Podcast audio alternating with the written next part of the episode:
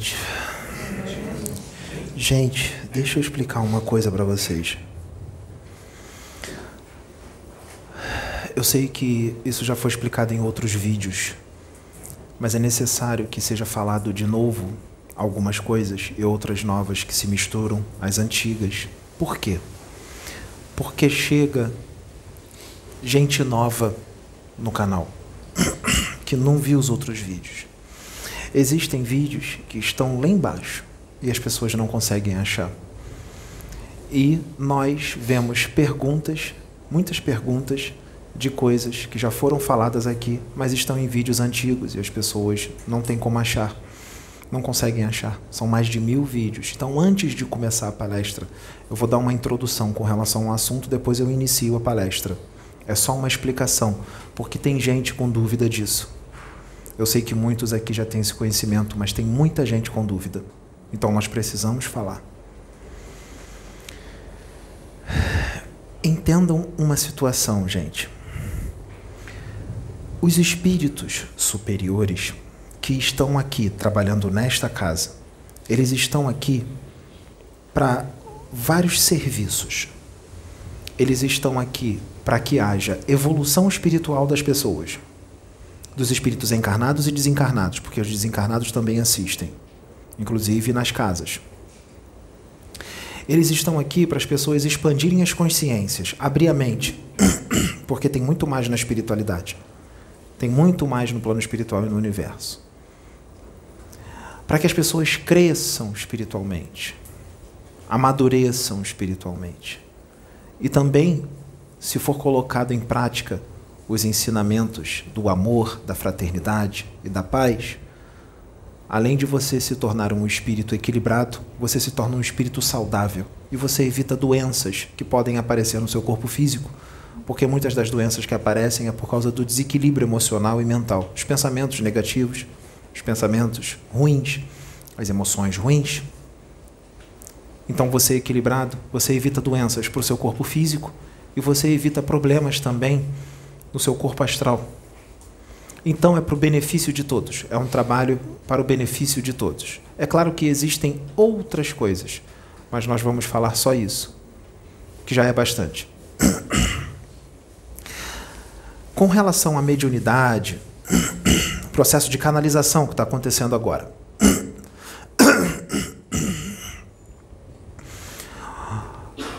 todas as incorporações e canalizações que estão acontecendo hoje em dia são com os médios conscientes. Parece ser sutil, nem sempre é tão sutil. Às vezes é mais forte, mas dá a impressão que é sutil, mas está forte. E às vezes é sutil mesmo. Qualquer palestrante espírita, ou universalista, ou um bandista, o palestrante que é da luz, que é do bem, ele nunca estará sozinho, gente. Quando ele vai palestrar, sempre haverá espíritos da luz com ele, ali, o intuindo, canalizando com ele, acoplado nele, colocando uns blocos de ideias nele para que ele possa traduzir em palavras entendíveis. Então, um palestrante da luz, ele nunca está sozinho. Sempre tem espíritos com ele, espíritos da luz, que o auxiliam para que a palestra possa ser dada para todos, para que todos possam crescer e evoluir. Para que todos nós possamos nos aproximar mais de Deus. Só que os espíritos que canalizam, que incorporam para dar uma palestra junto com o médium, eles precisam que o médium tenha alguns requisitos. Exemplo: eles precisam que o médium não tenha vergonha. Ele precisa ser desembaraçado. Ele precisa ter uma boa oratória. Ele precisa ser comunicativo. Se tiver carisma, melhor ainda. Ele precisa ser audacioso. Ir lá, levantar, falar tudo o que tem que falar. Não ligar para milindres, porque os espíritos superiores que estão aqui, eles não estão nem aí para milindres. Eles vão falar o que tem que ser falado. E o médium também é assim. Então, eles precisam de um médium que tenha magnetismo, o magnetismo é importante. Se o médium tiver uma grande evolução espiritual e uma grande expansão de consciência, melhor ainda, porque aí ele não vai limitar a comunicação dos espíritos. Ele não vai interferir na comunicação e inserir na palestra as suas convicções no lugar dos espíritos, que isso acontece muito. Que muitos médios de mente mais estreita, limitados, muito doutrinários, eles acabam, mesmo incorporados ou canalizados, eles acabam passando à frente do espírito e externando nas palestras as suas convicções, que nem sempre é a voz do espírito. O médium interferiu. Como o espírito está sujeito ao profeta, o espírito acaba tendo que se submeter a isso, mas não quer dizer que aquele espírito disse isso. Isso acontece muito. É necessário que um palestrante que vai dar uma palestra de assuntos espirituais para a evolução de todos, o palestrante, gente, ele tem que estudar muito. Qualquer palestrante que vocês veem no YouTube falando de assuntos espirituais, que vocês conhecem bem, tem muitos, não tem? Todos esses palestrantes sérios, eles estudaram por muitos anos para poder dar a palestra. Porque se ele não estudar nada, não tem como os espíritos canalizarem com ele consciente e fazer mágica. Vamos supor, a Claudinha não estuda nada, não leu, nunca leu o livro dos espíritos, o livro dos médios, nenhum livro espiritual, ela é totalmente ignorante no assunto. Aí eu vou, canalizo com ela. Ela levanta para dar uma palestra. Como é que eu vou dar a palestra junto com ela se ela não tem conhecimento nenhum? Da onde eu vou tirar os conhecimentos para poder dar a palestra? Ela vai falar o quê? Como é que ela vai falar em detalhes coisas que estão escritas no livro dos espíritos, no livro dos médios? Como é que eu, canalizado nela, vou falar junto com ela se ela não tem esse conhecimento no arcabouço mental? Não tem como fazer o trabalho, gente. Não tem como. Então, tem que estudar bastante. Senão não tem como fazer o trabalho. E se ela ficar com vergonha? Ah, eu não me sinto mal, eu não fico à vontade, eu tenho vergonha, eu não gosto de aparecer, eu não tenho atitude. Não tem como. Nós não vamos canalizar, empurrar ela da cadeira para dar a palestra. E vamos forçá-la a falar. Não existe isso, não tem como. Porque é o médium que tem que tomar atitude. Se o Pedro não levanta ali e continua caladão, eu ia ficar canalizado com ele, com ele sentado, caladão. Nós não forçamos nada. O médium tem que ter atitude de ir lá e fazer. Não tem mistério. É assim que funciona o trabalho. É desse jeito. Qualquer médium que estuda muito, qualquer médium antigo, sabe disso. Sabe disso.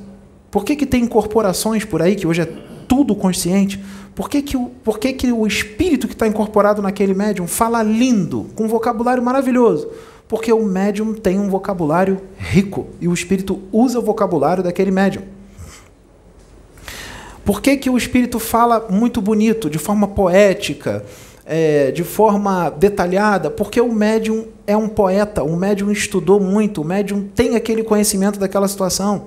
Se o médium tiver conhecimento de medicina, o espírito, mesmo que não seja um médico ali canalizado, incorporado, um espírito que nunca viu medicina, ele incorporado ou canalizado naquele médium, vai falar um monte de assunto detalhado de medicina. Por quê? Porque o médium tem aquele conhecimento no arcabouço, o espírito usa. Entenderam?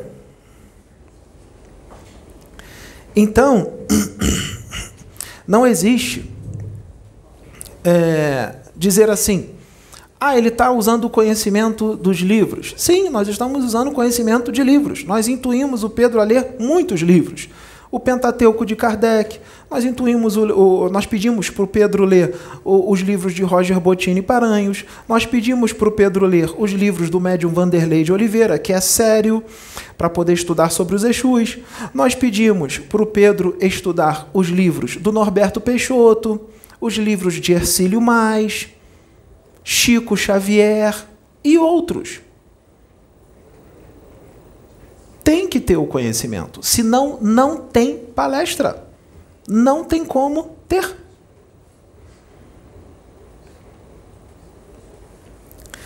Então, gente, é assim que funciona a mediunidade. Os espíritos não vão tirar a consciência do médium, não vão fazer uma super incorporação nele, uma incorporação completa, e afastar o espírito do médium do corpo, e ele desdobrar, o espírito tomar ele por completamente e trazer.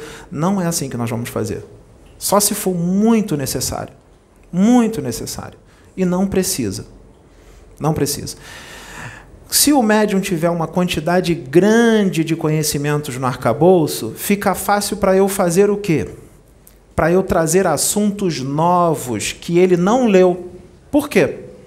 Porque ele tem uma grande quantidade de conhecimentos que vai auxiliar para que eu possa trazer assuntos novos, como nós já trazemos aqui nas canalizações e nas incorporações, assuntos novos que o Pedro não leu em livros.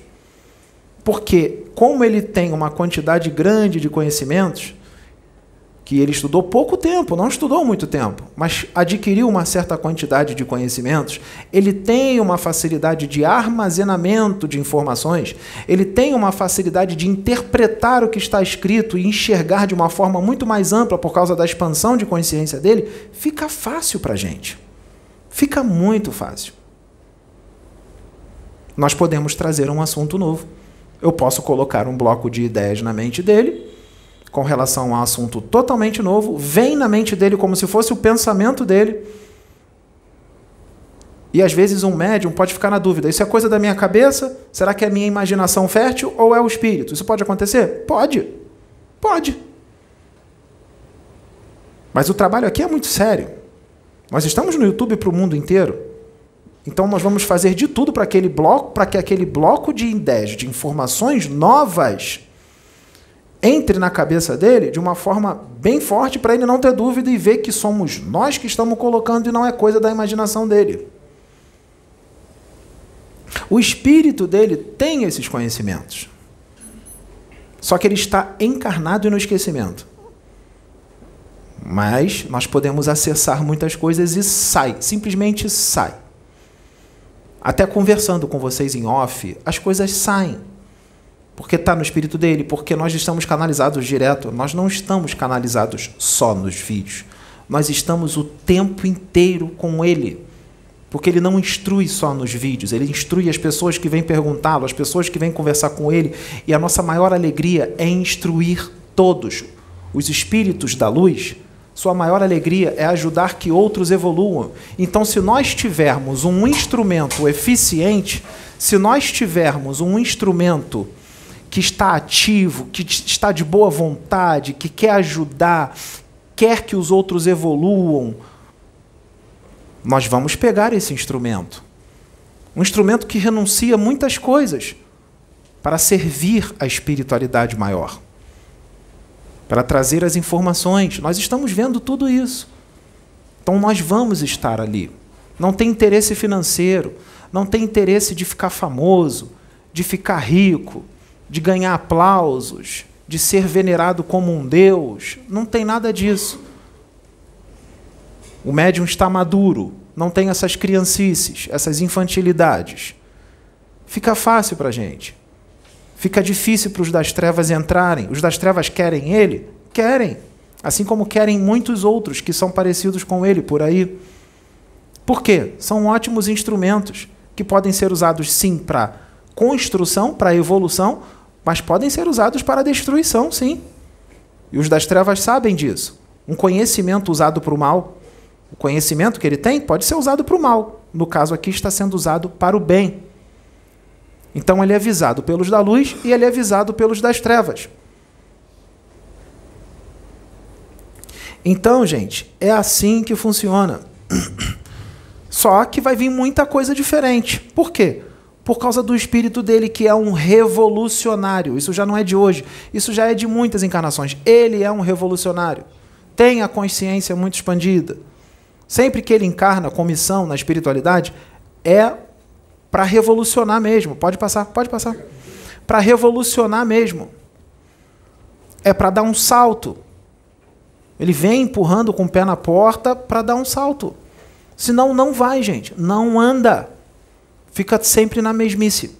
Então, a espiritualidade envia espíritos como dele e outros que estão encarnados para dar esse empurrãozinho na humanidade. Para evoluir mais, para ter uma mudança de ideias, de pensamentos, expandir, abrir a mente, sair do da, da mesmice. E evoluir. Por isso nós estamos aqui para instruir. O que, é que você faz quando você evolui muito Nossa, já evolui bastante, estou cheio de luz, estou evoluidíssimo. E agora? Vou ficar num céu ocioso, só curtindo o paraíso? Não, esses espíritos não vão conseguir ficar parados. Quando você evolui muito, você ajuda outros a evoluir. Outros que são menos evoluídos a evoluir mais. Essa é a maior alegria dos espíritos superiores. É bonito dar cura do corpo físico, curar que nem Jesus fez? É lindo, é maravilhoso. É bonito eh, chegar aqui, o médium olhar para você e ver suas encarnações anteriores, sua encarnação atual, falar tudo da sua vida sem o médium saber nada? É legal, chama atenção? Chama.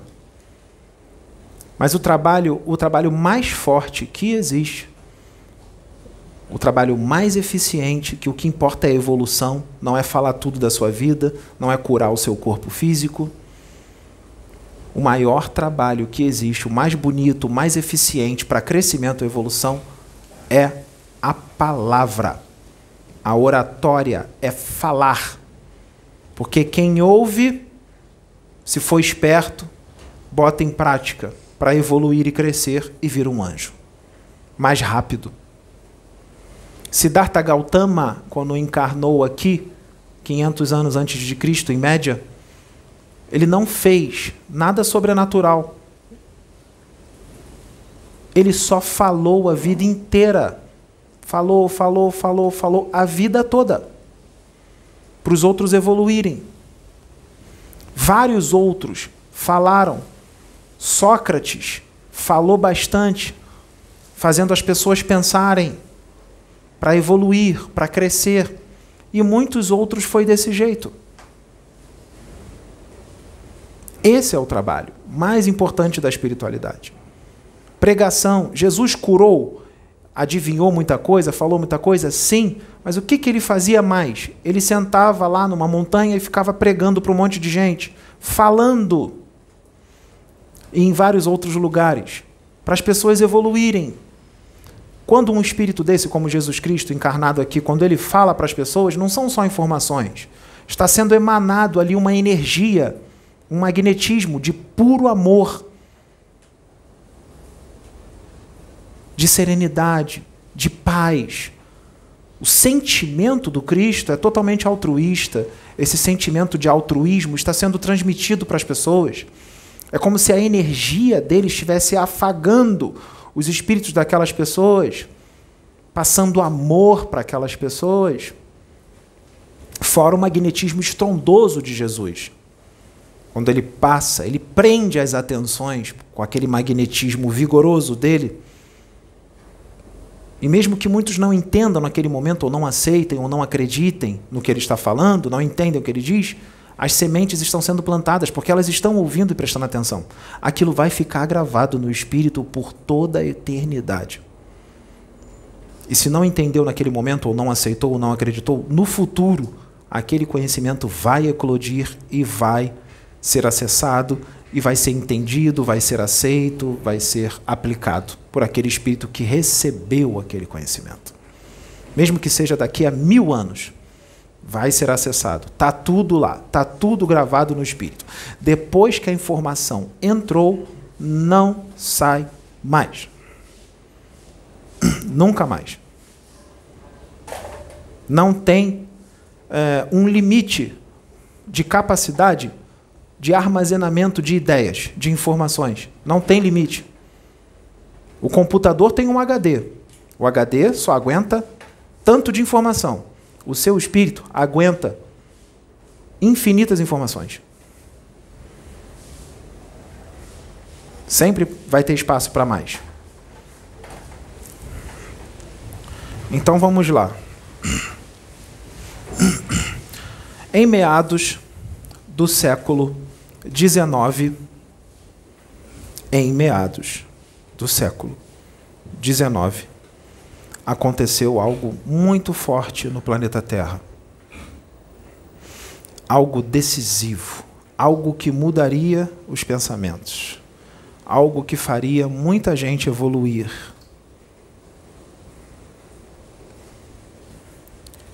Em meados do século XIX, em 1800 e tantos, houve no universo uma reunião. No universo. De repente, espíritos encarnados e desencarnados foram desdobrados para o universo em corpo mental superior. Os seus perispíritos, os seus corpos astrais, ficaram repousando numa dimensão astral da luz. Repousando. Eles foram desdobrados de novo em corpo mental superior. Encarnados e desencarnados. Se eles estão em corpo mental superior, é puramente, puro espírito. E foram levados ao universo para encontrar um outro espírito, um espírito muito evoluído, uma consciência cósmica. Esses espíritos que desdobraram no universo em corpo mental superior eram espíritos de seres humanos, que muita gente acha que são deuses, mas não são perfeitos. Têm os seus medos, suas raivas, suas angústias, seus problemas, apesar de serem espíritos evoluídos. Estão na caminhada mas eram seres humanos desdobrados em corpo mental superior, no universo para encontrar um grande espírito. E quando eles foram levados lá, houve um rasgo dimensional, um rasgo energético, um contínuo dimensional. E esse espírito veio, esse grande espírito. Esse grande espírito é uma consciência cósmica ele vive numa forma de vida incompreensível para os meros mortais daqui deste planeta Terra. Uma forma de vida, uma forma de viver incompreensível para a humanidade daqui da Terra. Um espírito que é visto como um, mas são muitos. Muitas consciências que vivem juntos, em grupo numa afinidade perfeita. Juntos, mas sem se fundir, se dão bem, eles não se desentendem, não brigam, eles vivem de forma perfeita, numa forma incompreensível para os seres humanos daqui deste planeta. Este ser estrondoso, com uma luz imensa, ele estava em puro corpo mental também. E ele também tinha emoções. Mas as emoções desse grande espírito era totalmente controlada, eram emoções positivas, maravilhosas. Ele vibrava o puro amor, a paz, a paciência, a tolerância, a compreensão, o altruísmo.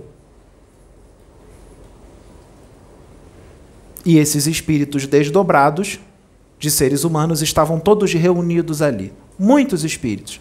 Porque no século XIX se iniciaria uma grande obra.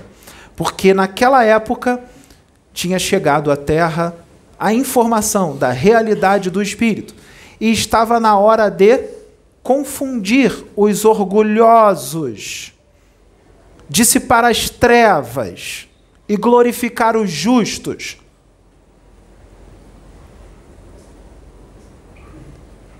estava na hora disto. Então, esses espíritos estavam lá desdobrados. Quem são esses espíritos? Joana d'Arc, Lacordaire, Erasto, São Luís, Santo Agostinho, João Evangelista, Timóteo, Sócrates, e outros, muitos outros, desdobrados em corpo mental superior. Espíritos que aqui na Terra são vistos como deuses, intocáveis, evoluidíssimos, com quanto um energético que, se eles canalizassem ou incorporassem no médium, o destruiria com a sua força. Na frente desse grande espírito que eles foram encontrar, eles eram bem pequenininhos. Porque no universo existem inúmeras formas de evolução. E esse espírito, esse grande espírito, essa consciência cósmica, era muito mais evoluído do que todos eles. Esse grande espírito, quando se deparou de frente para eles com uma grande luz, saiu de dentro desse espírito uma luz menor Isso ele estava fazendo. Então, nesse momento, esse espírito se subdividiu. Mas isso não é impossível? Ele se subdividiu. Então não é impossível se subdividir. Uma luz grande, saiu uma luz menor, a luz grande continuou ali, saiu uma luz menor, e essa luz tomou uma forma de um ser alado, angélico, lindo no universo, com as irradiações eletromagnéticas da aura dele expandidas, pareciam asas. Quando ele estava ali, todas as partículas subatômicas da matéria daquele plano eram dissipadas pela sua luz. Todas as criações mentais de nível inferior daqueles espíritos, porque eles têm problemas, eram dissipadas. Todas as emoções negativas daqueles espíritos homens e mulheres, desdobrados em corpo mental inferior, su, superior, todas as emoções negativas eram equilibradas. Elas, é como se elas sumissem daqueles espíritos, só por causa da presença desse grande espírito. Ele se conectava àquelas mentes, aqueles seres humanos desdobrados, em corpo mental superior ele se conectava a cada um deles, como se ele tivesse pseudópodes. E se conectava àquelas mentes. Quando ele se conectava, ele conseguia ver os segredos mais profundos daqueles espíritos. Não tinha como mentir para esse grande espírito. Os segredos mais profundos, os seus medos, suas sombras, suas virtudes, suas, todas as suas reencarnações pregressas toda a sua vida imortal, desde o momento que eles foram criados, era acessada instantaneamente por essa consciência cósmica, em questão de milésimo de segundo, ele devassava todos aqueles espíritos e via todas as informações de cada espírito ao mesmo tempo, num milésimo de segundo. Tamanha é a evolução desse ser.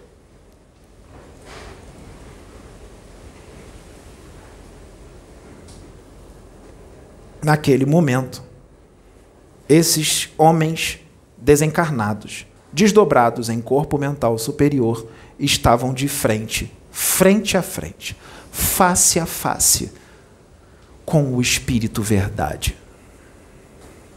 Esse era o Espírito Verdade. Que muitos dizem que não tem como acessar e nem ficar face a face com ele, eles estavam face a face com esse espírito. E esse espírito não os dizimou. Porque eu acho, eu acho que o espírito verdade tem conhecimento para não dizimá-los. Porque ele não é burro. Então, o espírito verdade estava ali, porque estava encarnada, estava encarnado naquela época, um espírito muito evoluído que estaria representando o Cristo, Jesus Cristo, na Terra, no século XIX. E esse espírito era Allan Kardec. Estava encarnado na França. E seria trazido informações que iria mudar a visão daquela humanidade ainda muito ignorante, religiosa, mística,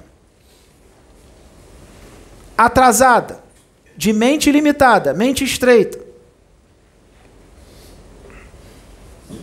e que não tinham nem ideia do que há no universo e na espiritualidade.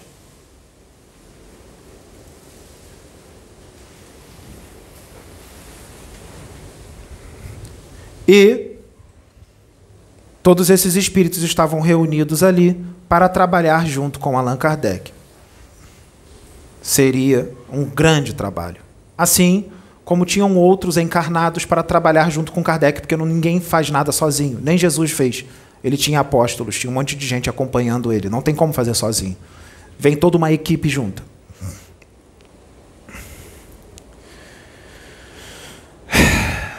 E aquilo ali era um bom conhecimento. Mas era um conhecimento que estava sendo trazido para começar a brincadeira do despertar da realidade do espírito do universo. Então, esse conhecimento seria trazido, mas nós não poderíamos ficar parados nesse conhecimento até os próximos mil anos, dois mil anos, três mil anos. Imagina, daqui a dez mil anos, a gente ainda com Kardec, com o Pentateuco, daqui a dez mil anos, com Kardec ainda, então vai ter que vir mais coisa, não vai? Então nós não podemos parar em Kardec, não é?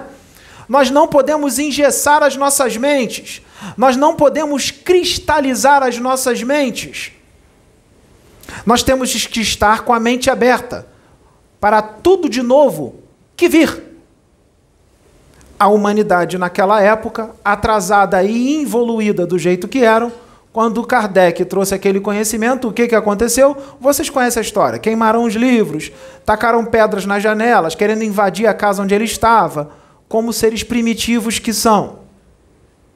Atrasados, que têm uma resistência imensa para tudo que é novo e diferente, que não aceitam nada de diferente, nada de novo. Uma humanidade teimosa, que não gosta de evoluir, que não gosta de crescer, que não aceita nada do que é novo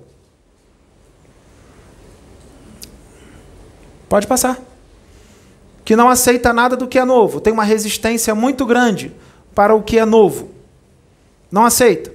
Muitos desses pregam progresso e evolução.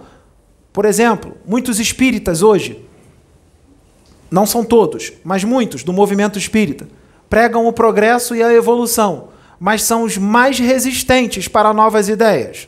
Os mais resistentes.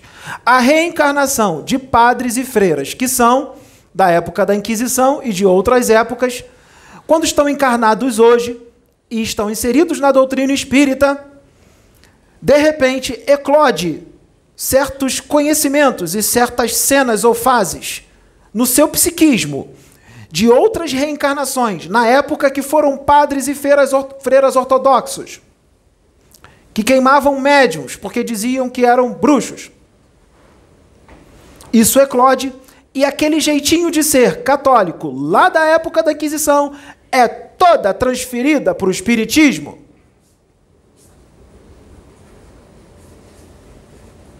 E se transforma o Espiritismo em algo extremamente ortodoxo, num legalismo, numa cristalização de pensamentos, num farisaísmo religioso estrondoso. continuam religiosos e místicos, porque isso vem de uma cultura de engessamento de ideias. E isso já é antigo, de muitas reencarnações. E muitos deles criam regras, regras que não foram criadas por Kardec, regras que foram criadas por eles. São muitas. Não aceito incorporação de espírito no meu centro. Não pode incorporar mas falo de espíritos. Não aceito extraterrestres, muito menos canalização ou incorporação de extraterrestres, sendo que os extraterrestres são espíritos. Só vivem em outros mundos, mas falo da pluralidade dos mundos. Como é que fica? Como vamos crescer? Como vamos evoluir? Emperrando desse jeito, e os espíritos superiores suando, suando para tentar mudar o pensamento dessas pessoas. E aí mandamos um espírito como o do Pedro para ficar na linha de frente e tomar as pancadas no lugar dos espíritos para tentar abrir as mentes das pessoas. E outros que nós mandamos também para fazer isso.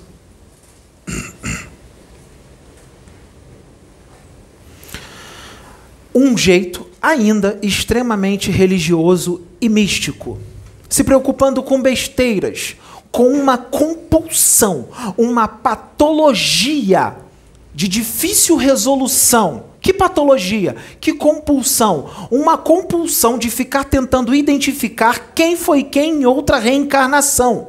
Como se isso fosse importante, quando na verdade o importante é evoluir. Uma compulsão uma patologia de difícil cura de ficar identificando quem foi quem em outra reencarnação.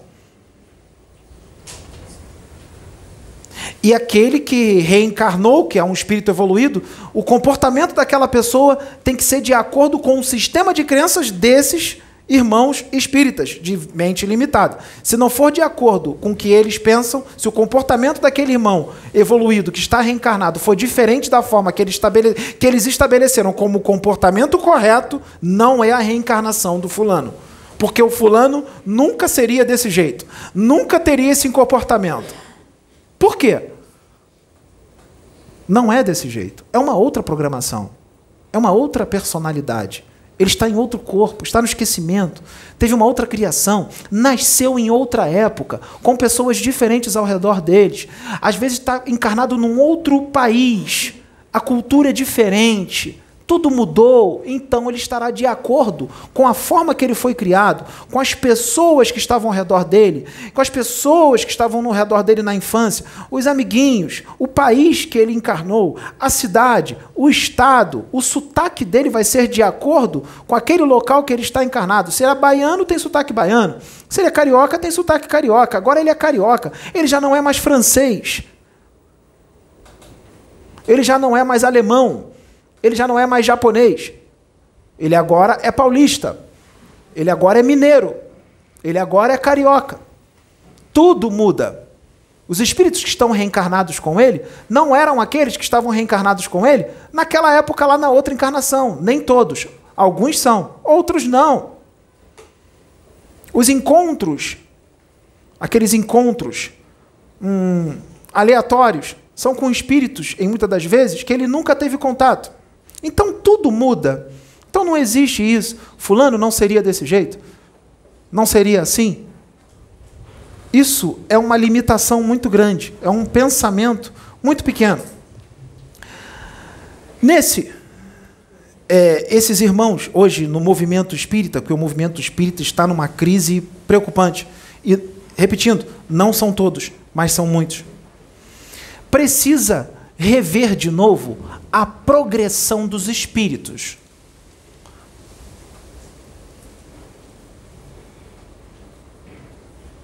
Precisa rever o a cada um segundo suas obras. Precisa rever muitas coisas.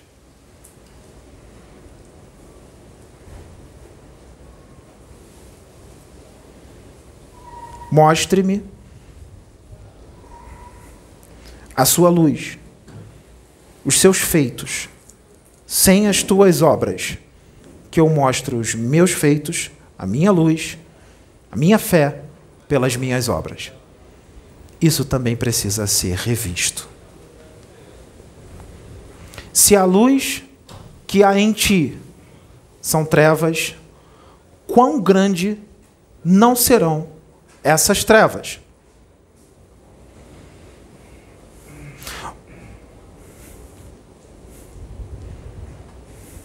Os trabalhadores das trevas estão melhor do que os trabalhadores da luz em determinados aspectos.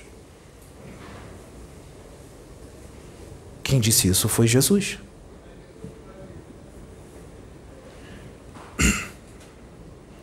Então, temos que mudar o pensamento. Existem irmãos no movimento espírita que, se aparecer uma outra pessoa que traz o conhecimento espiritual de uma forma diferente, mais inusitada. Uma pessoa que se expõe, que não tem vergonha, não tem medo do que vão pensar ou fazer. Uma pessoa corajosa, traz uma forma de pensar diferente ou mais expandida, ferrou. É taxado de obsidiado, mal assistido, fascinado ou coisas do gênero porque está diferente da forma que eles acreditam.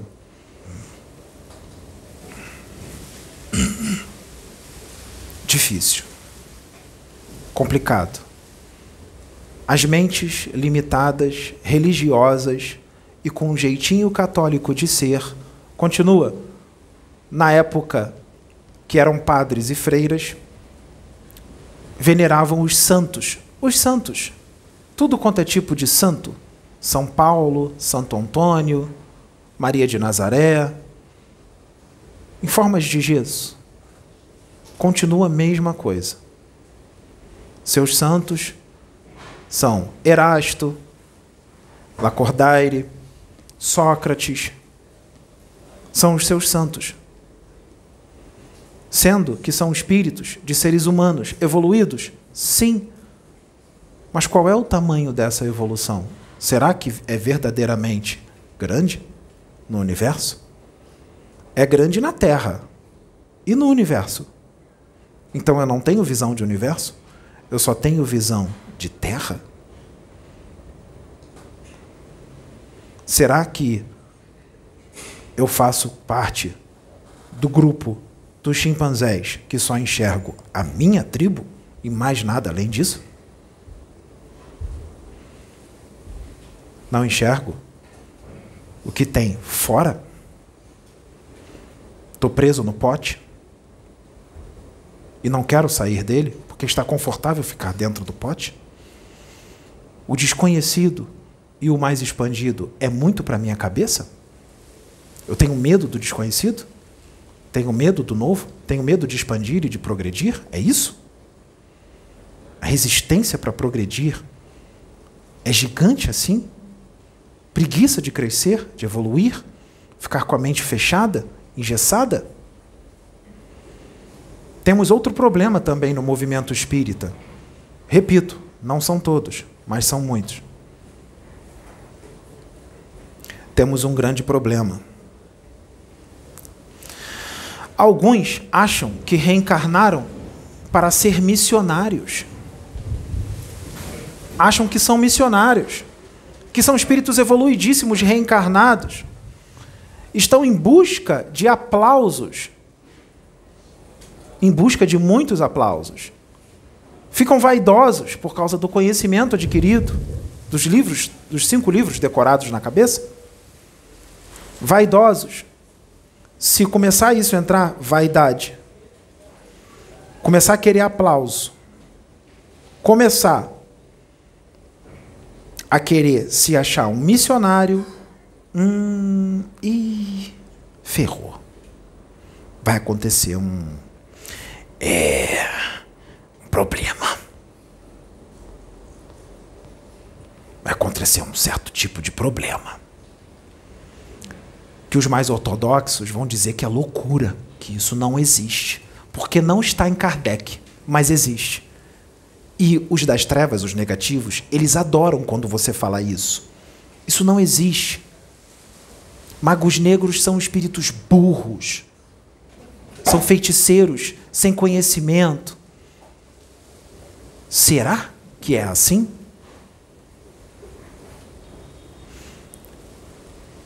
Então, se você começa a ter esse tipo de sentimento, ou então, se você começa a se dedicar a gastar o seu tempo, ocupar o seu tempo para atacar um irmão de fé, principalmente se for no YouTube ou na internet, e porque o teu irmão de fé pode ser um enviado da luz, mas na tua cabeça não é, na tua cabeça ele é um louco.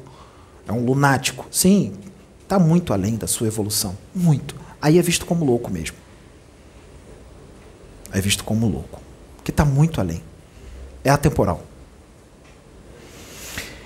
Então, quando você se dedica a atacar o seu irmão de fé na internet, que é filho de Deus, que é seu irmão, é sim, é seu irmão. Mas eu leio o Evangelho segundo o Espiritismo. Amai-vos uns aos outros. Que isso, amo. Nada, que isso. O que eu estou fazendo aqui é para esclarecer. Não estou atacando, não. Para esclarecer, né? Para tirar as pessoas desse engano, né? Está fazendo um trabalho para a luz, está desmascarando. Sim, é, é. Lá atrás queimou também, fazendo um trabalho da luz, em nome de Jesus, né? Queimar o bruxo, o irmão, o filho de Deus, em nome de Jesus Cristo, né? É, em nome do Cristo mas tinha a Bíblia toda na cabeça, lia Jesus, amai-vos uns aos outros, fraternidade, paz, mas queimava o irmão, porque o irmão tinha mediunidade. Né?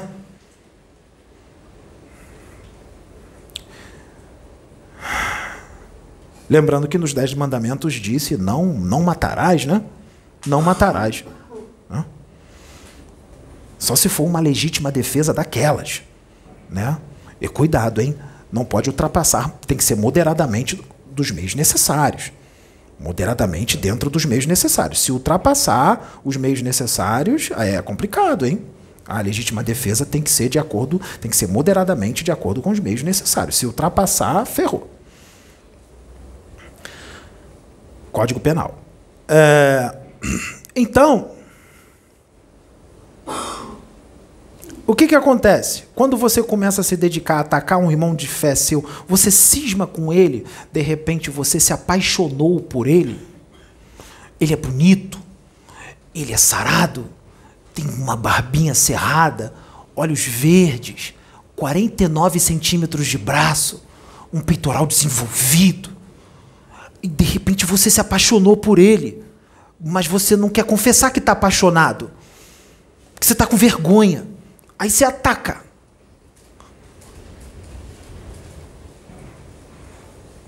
Ou queria ser ele, mas não tem evolução espiritual para isso. Então, a partir do momento que você começa a atacar o seu irmão de fé, principalmente se for na internet, ah, você vai chamar a atenção de magos negros, principalmente se seu irmão de fé for um enviado da luz. E principalmente se ele tiver muita luz, muita luz. E os magos negros sabem o que ele veio fazer. Porque quanto mais luz, mais ele muda o planeta. E o mago negro não quer isso. Os magos negros não querem isso.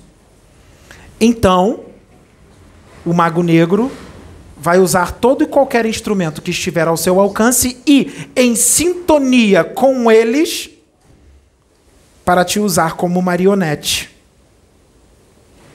O que, que ele vai fazer? O mago negro. Você abriu o clima psíquico para a ação dele. Ele vai se aproveitar do seu fanatismo, da sua ortodoxia, da sua visão limitada, da sua vontade de atacar, de desacreditar o irmão, desmerecer, a vontade que você tem de difamá-lo, caluniá-lo, que nada disso vem de Deus, isso vem das trevas. Então, você abriu um campo imenso, uma brecha gigantesca para a entrada das trevas. Então, o Mago Negro tem um presentinho para essas pessoas, para que elas se tornem instrumentos mais eficientes. Lembrando que o Mago Negro não coloca nada nas pessoas, ele apenas potencializa o que já existe. Ele dá cor e vida àquilo que já existe. Então ele estabeleceu uma técnica que não está no capítulo das obsessões do livro dos médiuns. Não está lá. Hum, então eu não aceito. Não está lá, porque o que está na segunda parte do livro dos médiuns, lá na parte das obsessões, é tudo o que há das obsessões, não há mais nada além daquilo, porque a minha mente é estreita e fechada e eu sou muito limitado, então eu só fico naquilo. Eu não expando, porque eu não tenho evolução espiritual e nem expansão de consciência para expandir. Eu sou uma pedra, eu sou uma porta, então eu só fico ali, interpreto tudo ao pé da letra, espírito inferior que sou. Então o Mago Negro vai se aproveitar de tudo isso, da sua ortodoxia, da sua limitação, da sua vontade de atacar e de lutar contra o seu irmão de fé, para potencializar isso. Isso tem que ser potencializado. Você tem que cismar mais com o seu irmão de fé. Você tem que atacá-lo mais vezes. Você tem que odiá-lo mais do que você já odeia, porque é antigo, né, de outras vidas, né? Você vê ele num outro corpo, mas identifica, sente a energia. Então Mago Negro fala: temos que fazer com que esse instrumento se torne um instrumento mais eficiente ele vai na sua casa. Quando ele vai na sua casa, você vai dormir ou ele te bota para dormir, às vezes bate aquele sono, ele já, tá de, já está te magnetizando para você apagar. Quando você apaga, ele desdobra você do corpo, dentro do seu quarto. Só que ele vai aparecer para você como quem? Allan Kardec, que é aquele que você venera. Né? Tem gente que bota blusa de Kardec, quadro de Allan Kardec na, em casa, na sala, no quarto, se fantasia de Allan Kardec.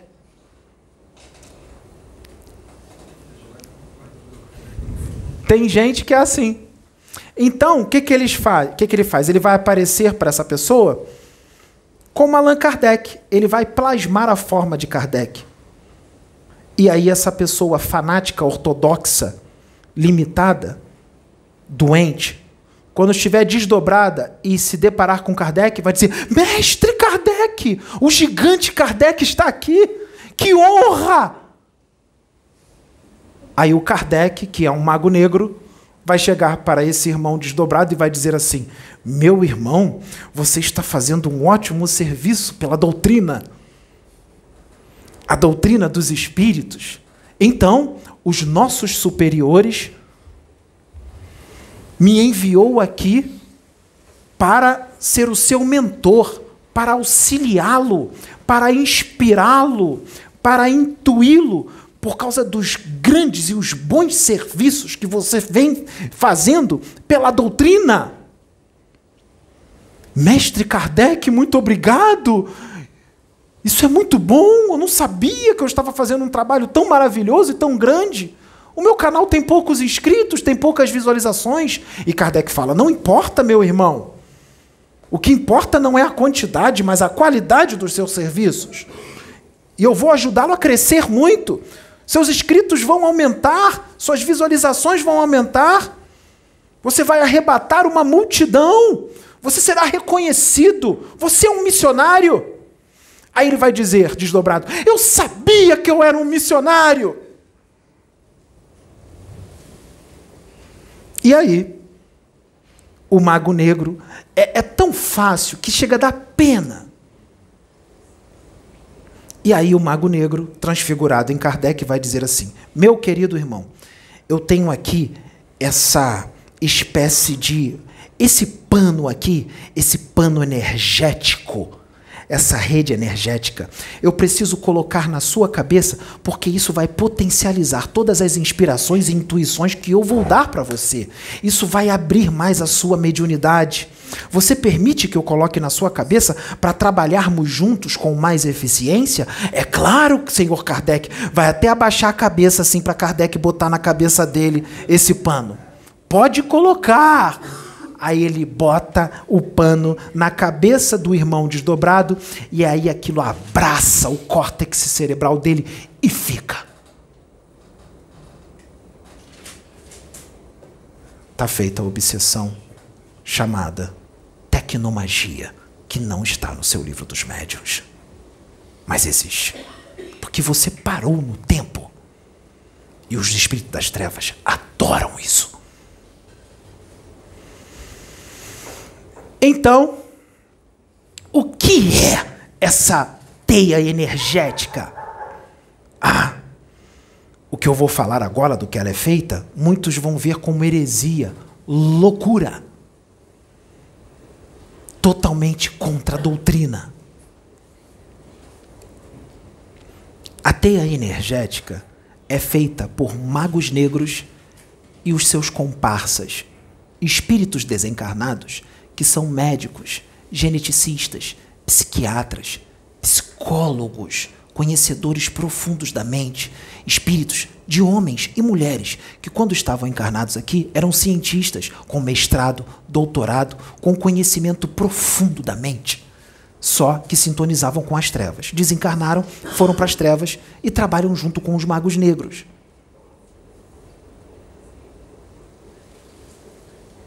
Por que tecnomagia? Porque é usado ali a magia do mago junto à tecnologia e à ciência dos cientistas, trabalhando em conjunto. Mas do que ela é feita? Qual é a substância? Ela é feita de um material orgânico.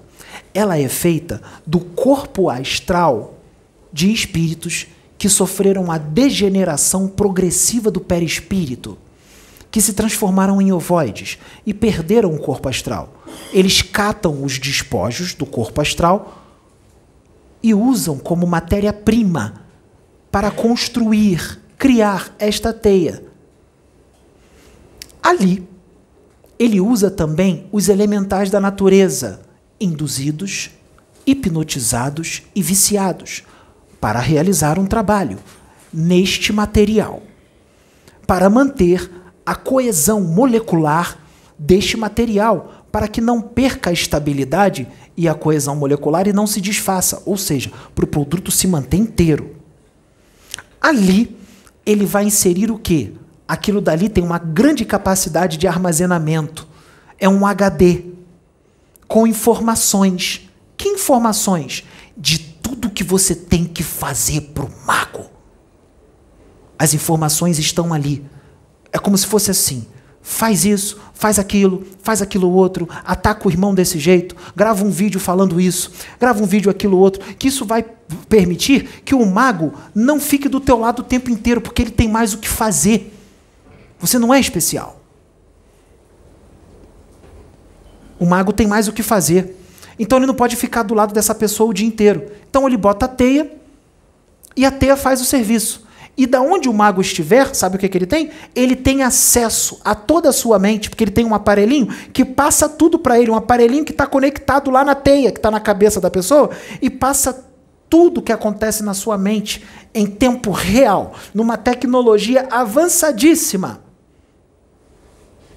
Mas os magos negros não são espíritos atrasados, que não têm conhecimento nenhum? Eu acho que não.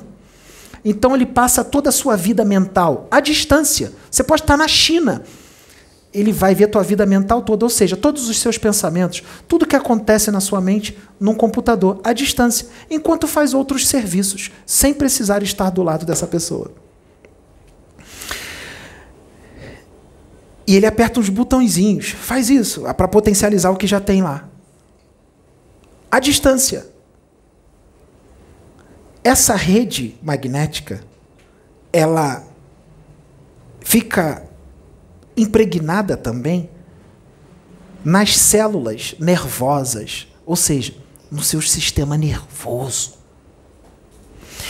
Ela imita toda a sua rede neural, tanto do cérebro físico como do cérebro extrafísico, ou seja, o cérebro do perispírito. Ela imita toda a sua rede neural. Depois que ela é colocada, ela não pode ser retirada Senão, essa pessoa que está sendo obsidiada vai ficar mais retardada do que ela já é. Causaria um dano muito grande. Nem os magos sabem retirar. Botou, não tem como tirar mais. Só espíritos superiores podem retirar, sem te causar danos. Mas não adianta retirar e continuar com as mesmas ideias. Não adianta. Então, os espíritos superiores só vão tirar essa rede magnética na cabeça da cabeça dessas pessoas se elas fizerem uma reforma íntima e mudar os seus conceitos, mudar o seu comportamento equivocado, totalmente anticristão e antifraterno.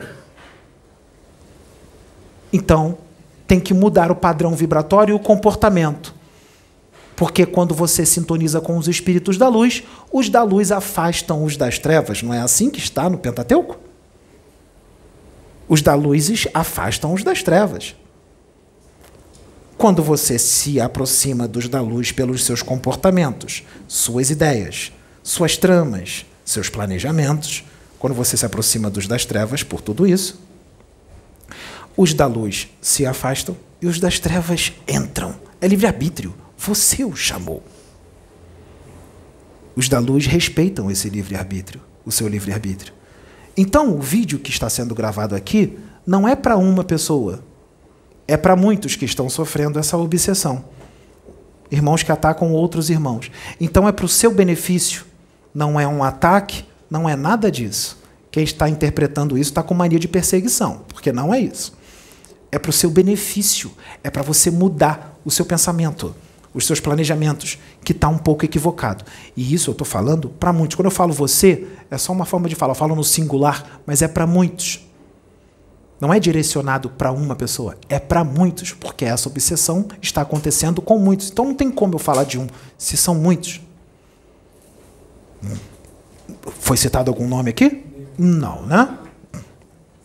Então, são muitos nomes. Não tem como. A gente vai ficar aqui até amanhã falando os nomes.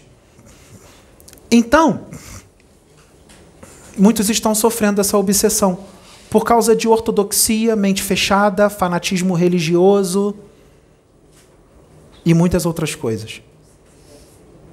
Porque quando você tem uma ideia de atacar outro irmão de fé seu, ah, aí você sintonizou totalmente com as trevas. Totalmente. O Pedro, quando ele não concorda com alguma coisa, ele fica em silêncio. Ele não vai perder o tempo dele atacando o outro. Ele pode tentar aconselhar de uma forma sábia, com amor e com carinho. Em off, só ele e a pessoa. Não na internet. Isso é atitude de espíritos das trevas. Daqueles padres da Inquisição reencarnados hoje, bem ortodoxos. Daqueles que não pensavam duas vezes em mandar queimar um bruxo, que era um médium, em nome de Jesus. Mas nos Dez Mandamentos diz: não matarás. Não faça justiça pelas próprias mãos, porque justiça quem faz é Deus. O homem não pode fazer justiça pelas próprias mãos. Isso é totalmente o oposto do que o Cristo ensinou. Quem com ferro fere, com ferro será ferido. Pedro embainha a sua espada. Lembra? Então, se a luz que há em ti são trevas, quão grande não serão essas trevas.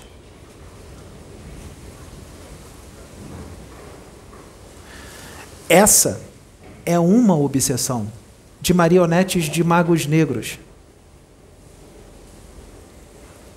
que acham que são donos de si mesmos, mas já perderam o livre-arbítrio e não perceberam.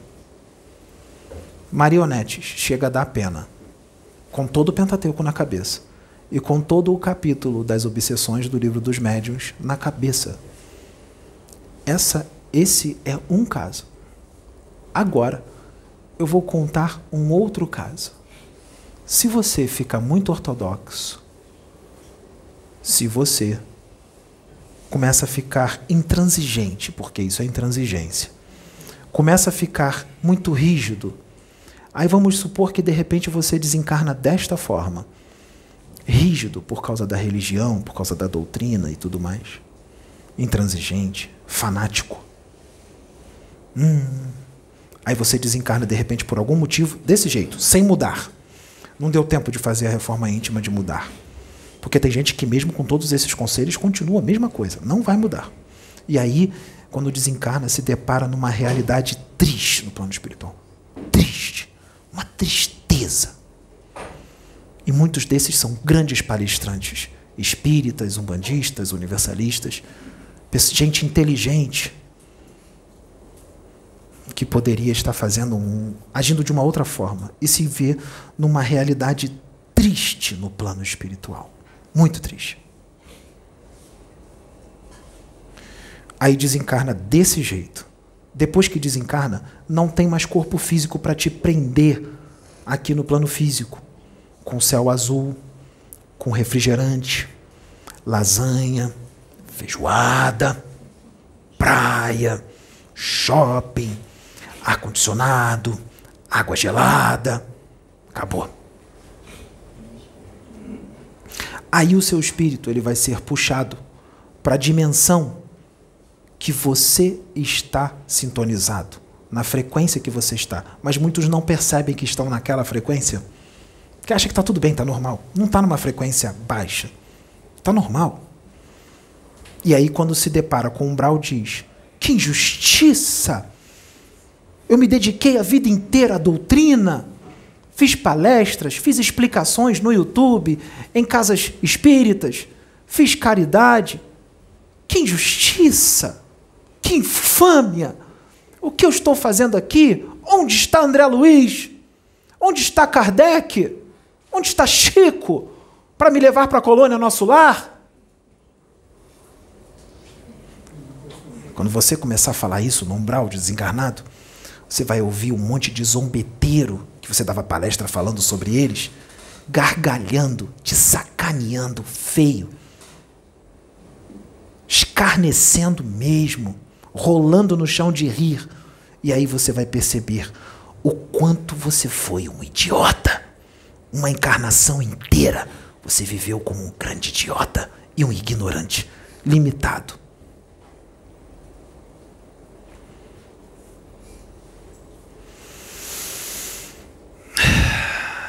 Só que aí pode acontecer uma outra situação, porque pode ser que você seja inteligente, tenha muito conhecimento e isso chama atenção no plano espiritual, tanto superior como inferior. Quanto mais conhecimento lá embaixo, mais poder. E os magos negros podem ver você um instrumento para eles. Você pode se tornar um grande obsessor das trevas, um braço direito de um mago negro, pelos seus conhecimentos. Então, o que, que o mago negro vai fazer? Ele vai fazer de novo aquela brincadeira. Ele vai se plasmar na forma de Kardec. E ele vai te convidar para trabalhar com ele no plano espiritual, numa cidadela linda. E ele vai dar um nome qualquer. E ele é capaz de dizer que essa cidadela ainda é superior ao nosso lar. E aí, orgulhoso e vaidoso que você é, você vai, nossa, eu vou para uma dimensão ainda superior ao nosso lar. Você vai estar no umbral, mas quando ele te levar na cidadela, é tudo feio lá. É um holograma. Quando você vê, vai ser lindo, vai ter um céu azul, pássaros coloridos, espíritos desencarnados na forma de André Luiz, de Chico, que vai receber você assim, de braços abertos. Querido irmão, que serviço você prestou para o Cristo? E te abraça. Tudo uma mentira. São cascões astrais na forma de Chico, de André Luiz, de Bezerra. E você vai viver uma mentira, uma ilusão no astral inferior, no umbral. E vai ser uma marionete de magos negros, mesmo depois do desencarne. Era encarnado e durante o desencarne também. Nós precisamos dar esse tipo de palestra porque as pessoas precisam ser esclarecidas. Esse tipo de conhecimento que nós estamos trazendo, a palestra desse jeito, será que tem no YouTube para esclarecimento desta forma, desse jeito? Então precisa, não precisa? Precisa. Precisa muito, porque isto é real. Não, não é novo não, é velho. É velho é velho. Para muita gente é novo, mas é velho. É velho, não é novo, não, é velho. É velho. É velho. Obrigado.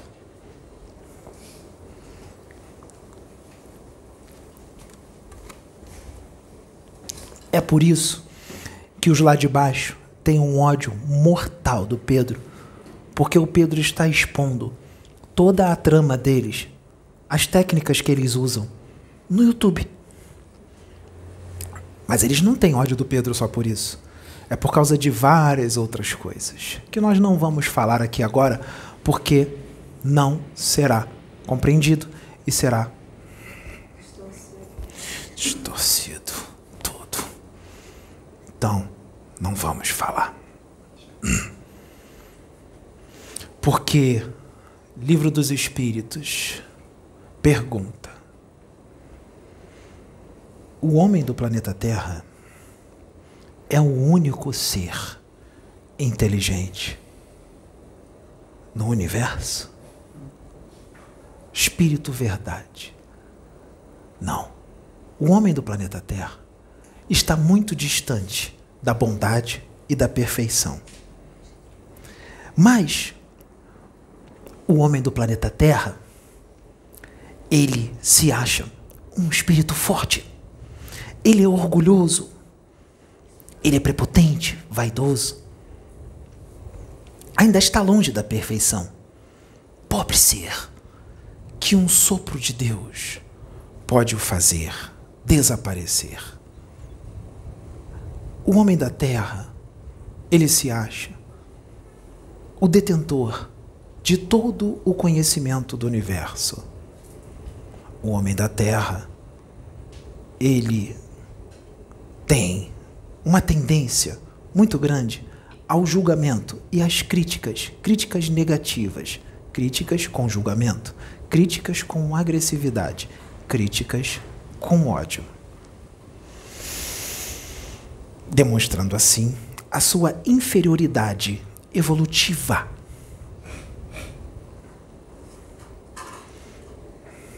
Livro dos Espíritos. Não foi eu e o Pedro que falamos. Está escrito no livro dos Espíritos.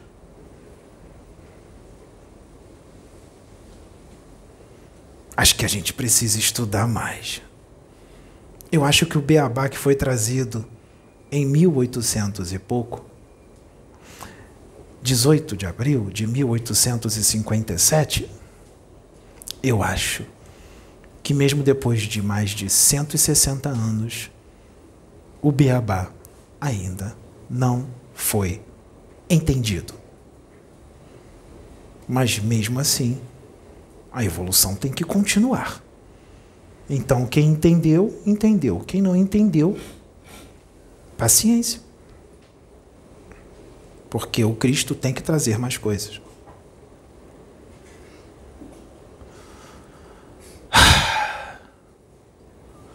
Então, nós não, não podemos reduzir o universo infinito à espiritualidade Espiritualidade que está ligada a este planeta e a outros mundos, a mil perguntas. É muito pouco. Cem mil perguntas continuaria pouco. Um milhão de perguntas continuaria pouco. Um bilhão de perguntas continuaria pouco. Um trilhão de perguntas continuaria pouco. Então, é uma ignorância muito grande. E é ter uma mente muito fechada, muito limitada, uma visão muito estreita, engessada cristalizada, achar que mil perguntas vai definir tudo o que existe no plano espiritual. Foi só uma introdução, um beabá, para começar a brincadeira no decorrer dos séculos e milênios que virão. No decorrer dos séculos e milênios que virão. Porque o planeta Terra não vai se dissipar no cosmo agora. Ele tem 4 bilhões e 500 milhões de anos e ele vai viver muito mais tempo. Ele não será destruído agora. Porque os planetas acabam. Mas se transformam. Vêm outros. Nada se perde no universo. Tudo se transforma. O que parece o caos foi destruído. Não, é renovação. É um outro nascimento. É igual o que vocês têm medo, morte. É renovação, não é destruição, não. É crescimento, é evolução. Para o planeta é a mesma coisa. E ele ainda vai viver ainda uns bons bilhões de anos. Então, nós não podemos ficar parados. Se a gente tiver esse pensamento de ficar parado, lá na época dos dinossauros, ainda teriam dinossauros aqui, porque não pode ter mudança, não pode ter evolução. Então, tem dinossauro ainda. Fica o dinossauro aí. Os continentes não teriam mudado, porque mudou várias vezes. A Terra já mudou, a configuração da Terra há 3 bilhões de anos atrás era outra totalmente diferente. Vai tendo, Terra vai descendo, vai subindo, terremoto, tsunami, vai mudando tudo. E vai continuar isso. Isso é crescimento, isso é evolução. O planeta também evolui. A coisa está assim, está andando, ó, não para. Anda, anda, anda, não para. Se a gente não aceitar a mudança, ainda seríamos homo. Ainda seríamos neandertais. Parou no Homo sapiens sapiens? Parou não.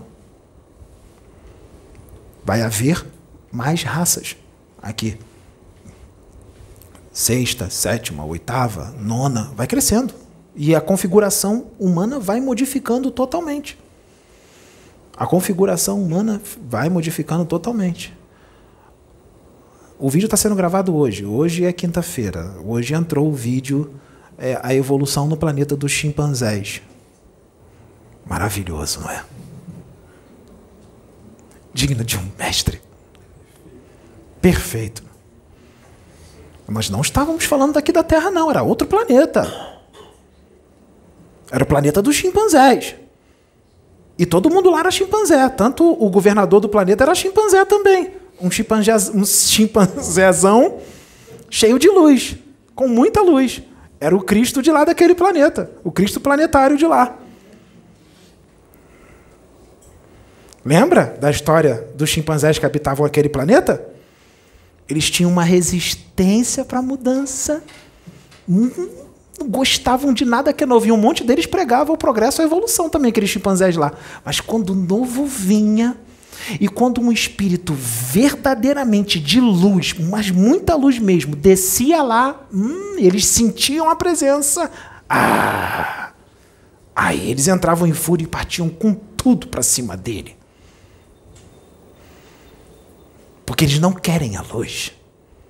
Então, quando alguém de luz verdadeiramente evoluído, com muita luz, encarna, é problema. Eles não querem.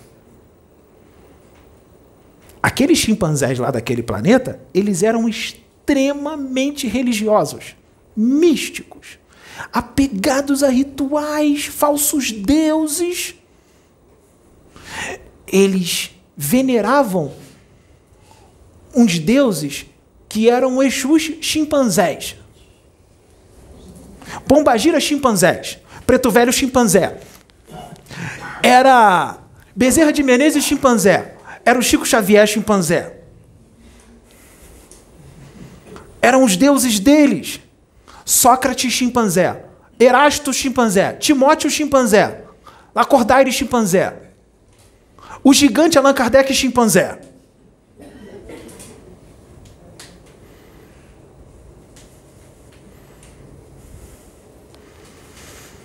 Eles não gostavam de crescer. E outra, aqueles chimpanzés daquele planeta, eles se achavam os únicos inteligentes em todo o cosmo. Eles eram muito especiais.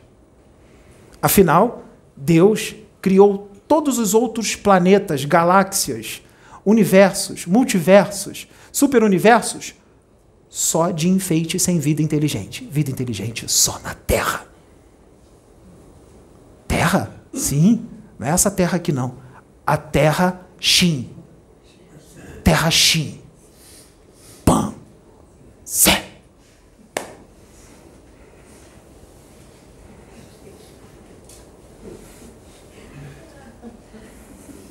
A terra Zé. Pan. Shin.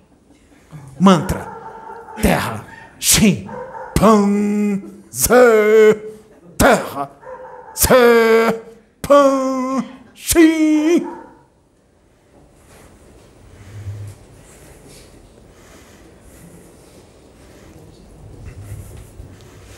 É brincadeira. 2023, mais de 160 anos que a informação foi trazida e não foi entendida. Transformaram mais uma vez as informações da espiritualidade em doutrina. Fizeram religião das informações. Transformaram espíritos de seres humanos em deuses, porque espíritos, seres primitivos, eles têm uma tendência imensa a venerar deuses. Quando vê alguém com mais luz e superior, ajoelha no chão e abaixa. Continua a mesma coisa da época dos Neandertais do Homo erectus, que quando os extraterrestres desceram com naves e toda aquela luz, eles saíram das cavernas e viram aquilo. Filma aqui, Jaciane. E todo mundo.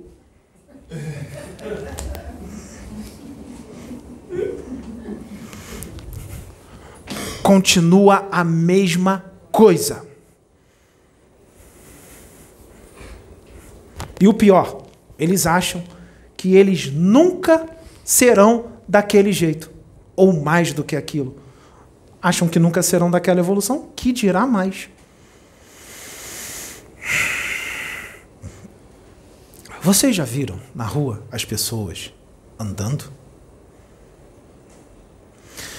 Aqui na Terra tem vários níveis evolutivos. Tem gente muito evoluída, tem gente mais ou menos evoluída e gente muito pouco evoluída. Tudo misturado. Presta atenção como as pessoas andam na rua tem um colega do Pedro que sacaneia o Pedro, porque ele, ele imita o Pedro andando. Ele fala assim: o Pedro parece que está pisando em nuvens, ele anda assim, ó. Ele imita o Pedro. Ele fica brincando, dizendo que o Pedro anda assim. Preste atenção nas pessoas na rua, elas andando. Vocês já viram alguém na rua andando assim, ó?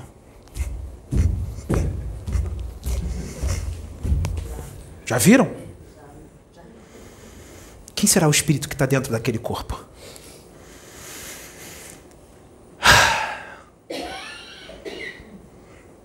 E quem anda assim, com delicadeza, com classe?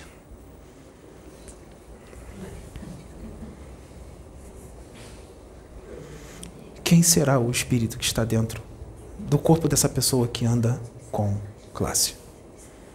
Tirando os modelos que foram treinados para andar bonito. Porque muitos desses modelos não são espíritos evoluídos. Eles treinaram para andar bonito.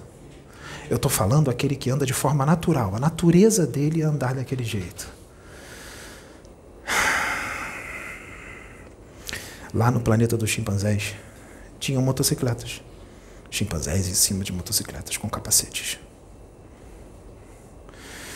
Naquele planeta dos chimpanzés, tinha aviões. Naquele planeta dos chimpanzés, tinha hospitais médicos e tinha a Ferrari dos chimpanzés. E os chimpanzés estavam orgulhosos e vaidosos porque eles tinham isso, porque eles achavam que isso era muito.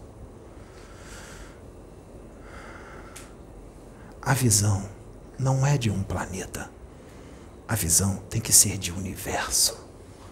Porque o espírito, ele é habitante do universo, não é de um planeta. Você está num planeta, você não é dele. Você está nesse mundo. Está. E a partir do momento que você é criado, você é eterno e vai viver para sempre. Você não vai ficar toda a sua eternidade em um planeta. Tira isso da mente. Não vai ficar. A visão tem que ser de universo. 13.700 quilômetros de diâmetro no universo. Não é nem uma bola de gude. É menos do que uma poeira. A visão tem que ser de universo. Universo a pluralidade dos mundos vai longe. Vai longe. É necessário que se entenda que existem humanidades celestiais, ditosas, avançadíssimas, extremamente amorosos, extremamente fraternos, equilibrados, e não são religiosos, porque religião é coisa de planeta primitivo. Eles já passaram da fase da religião há muito tempo, então eles não terão atitudes extremamente moralistas. Eles não ficarão sentindo culpa por causa de um errinho ou outro, porque isso é uma postura religiosa. Ficar se sentindo culpado é coisa de religioso fanático erra e aceita, só trabalha para errar menos, não fica se culpando. Deus não vai te castigar. Ele entende o seu momento evolutivo. Ele só não quer que você fique parado. Não se culpa. Caiu, levanta. Errou, continua. Ele vai continuar te amando e do seu lado. O que você não pode é persistir no erro. Só isso.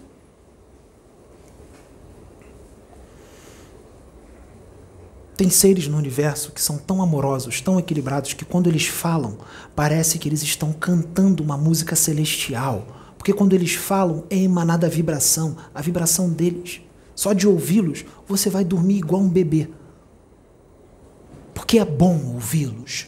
É bom sentir o que eles emanam eles são mansos, são puros de coração, já não sabem o que é maldade há muito tempo, já não sabem o que é assassinato, roubo, já não sabem o que é traição, tramas há muito tempo, já não sabem o que é um atacar o outro, julgar o outro há muito tempo. O que foi instruído é espíritas, amai-vos, instruídos. O que foi instruído não é espírita, odeiem-se Ataquem-se, destruam-se. Não, não foi isso. É espíritas. Amai-vos, instruí-vos. O amai-vos uns aos outros ainda não foi compreendido no planeta Terra. Sim, porque aqui ainda tem guerra. Tem irmão de fé lutando um contra o outro na internet. Tem gente que está perdendo tempo para gravar vídeo atacando o outro irmão de fé.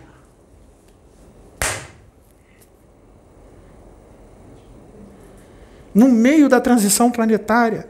O bicho comendo aqui em cima, é nave para lá e para cá o tempo todo, levando alma, levando espírito para encarnar em planeta primitivo, ninguém está vendo nada. Mas está rolando. E os outros aqui perdendo tempo com besteira e o bicho pegando aqui em cima. Tem grupos de espíritos no umbral, sabe o que, que acontece? que a situação lá é tão complicada, porque eles estão juntos por afinidade no umbral, tá? Aquele grupo de espírito que está naquela dimensão, estão todos juntos ali porque é afinidade. Só que eles não têm mais chance nenhuma de encarnar aqui na Terra. Sabe o que, que fazem? O pessoal da confederação, do Cristo, que é o Cristo que está à frente, é a ordem dele. Desce uma nave lá e abduz todo mundo. Na hora. Já, já puxa todo mundo e já puxa todo mundo, sabe como? Adormecido, para não ter gritaria, para não ter confusão, para não dizer que está sendo injustiçado, adormecido. Já puxa já milhares de espíritos de uma vez só. Uma tecnologia avançadíssima já coloca todo mundo dentro de cápsulas, tem cápsula para todo mundo porque tem nave do tamanho do Brasil, tá? Tem nave maior do que o planeta Terra. Então tem espaço para todo mundo, para 100 mil cápsula para todo mundo. Dorme todo mundo, já, já puxa dormindo, mantém adormecido, bota numa cápsula, parece uma, uma cápsula de criogenia, aí fecha, aí faz. Fica todo mundo lá e conserva. Já começa a preparar o perispírito deles numa tecnologia avançadíssima, rápido. Aí leva a reencarnação igual cachorro, igual animal em planetas primitivos, em corpos de seres que parecem animais. Voltam a ser neandertais. E joga todo mundo naquela. Tá prenha fêmea? Joga, joga, joga, joga. Vai jogando todo mundo. Igual cachorro.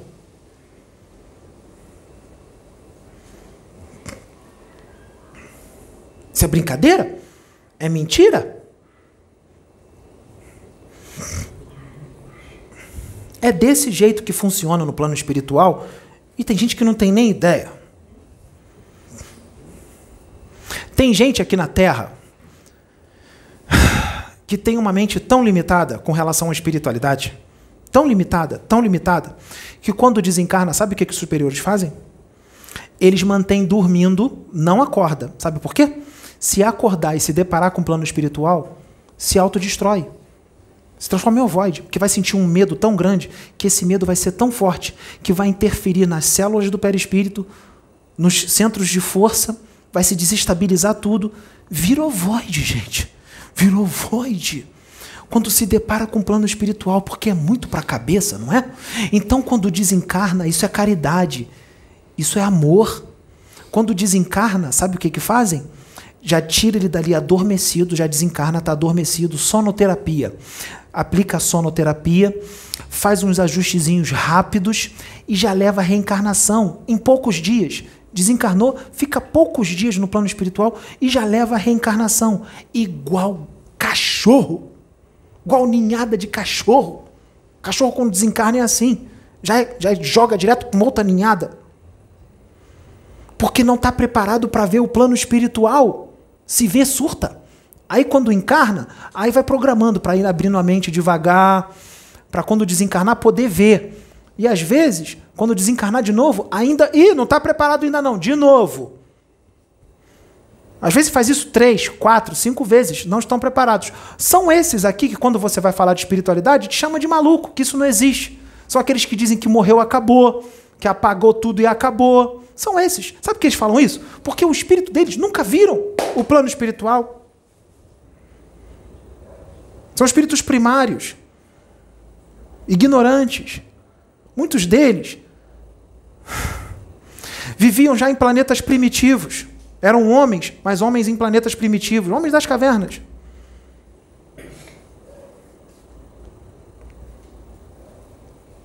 Não são todos, não, tá? Não, não, gente, não generalizem nada, porque no plano espiritual cada caso é um caso. O que eu estou falando aqui é, é, é relacionado a um, um certo grupo, uma certa quantidade de pessoas. O Pedro estava no quarto essa madrugada. Ele entrou em transe essa madrugada. Isso acontece direto. Eu só vou falar para vocês entenderem. Porque não tem como ele, ele, ele, ele dizer que não existe. Porque ele está em contato com isso o tempo inteiro, desde criança. Estava no quarto dele.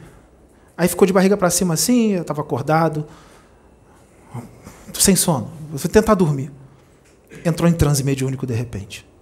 Ficou paralisado. Paralisado. Consciente. Consciente, em transe. Na cama.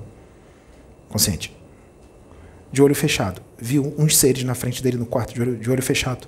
Como é que eram os seres? Extraterrestres. Cabeçudinhos, careca. Magrelos, magro, fininho aqui. Filé de borboleta.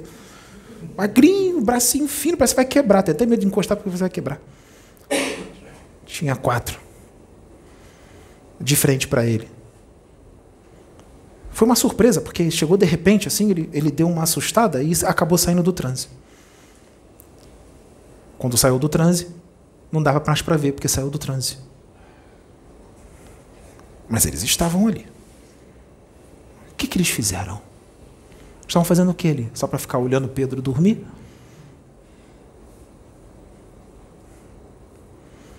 Pedro trabalha com essa galera. São irmãos. Esses e muitos outros.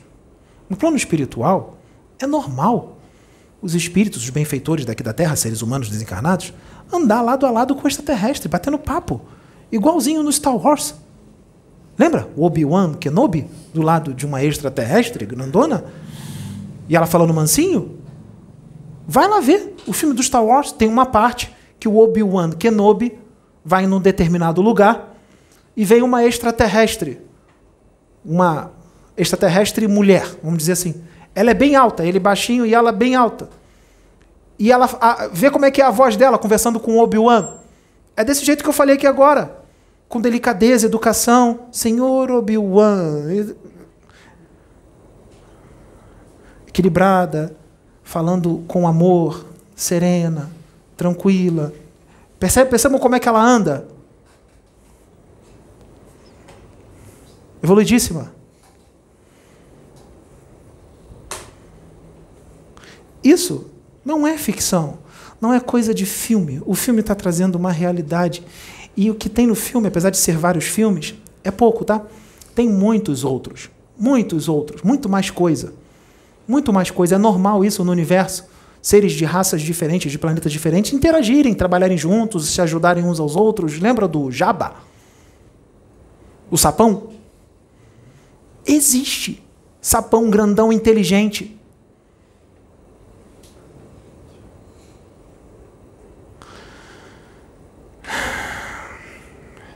Tem gente que diz, o Pedro não era para andar de moto. O Pedro não pode andar de moto, perigoso. O Luke Skywalker andava numa navezinha pequena com R2D2 pelo universo sozinho, não andava? Teve uma corrida com, com Anakin Skywalker, uma corrida, ele era inteligente desde pequenininho, e ele pilotou um veículo que andava, uma corrida, lembra da corrida? Aquele veículozinho sozinho, Anakin Skywalker. Por que, que o Pedro não pode andar de moto? Se o Pedro. Como é que eu vou dizer? É só uma, um, uma linguagem figurada. É linguagem figurada, tá? Não estou dizendo que ele é isso. É só uma linguagem figurada. Ele é um Luke Skywalker. Aqui está cheio de Luke Skywalker.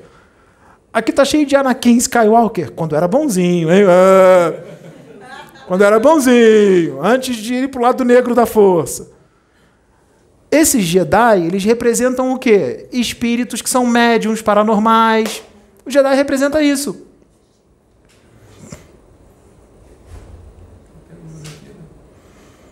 E quando ele estava na nave, na navezinha, sozinha no, sozinho no universo, e algum outro Jedi é, chamado Darth Vader quando viu Luke Skywalker na nave, disse o quê? A força é muito grande nele.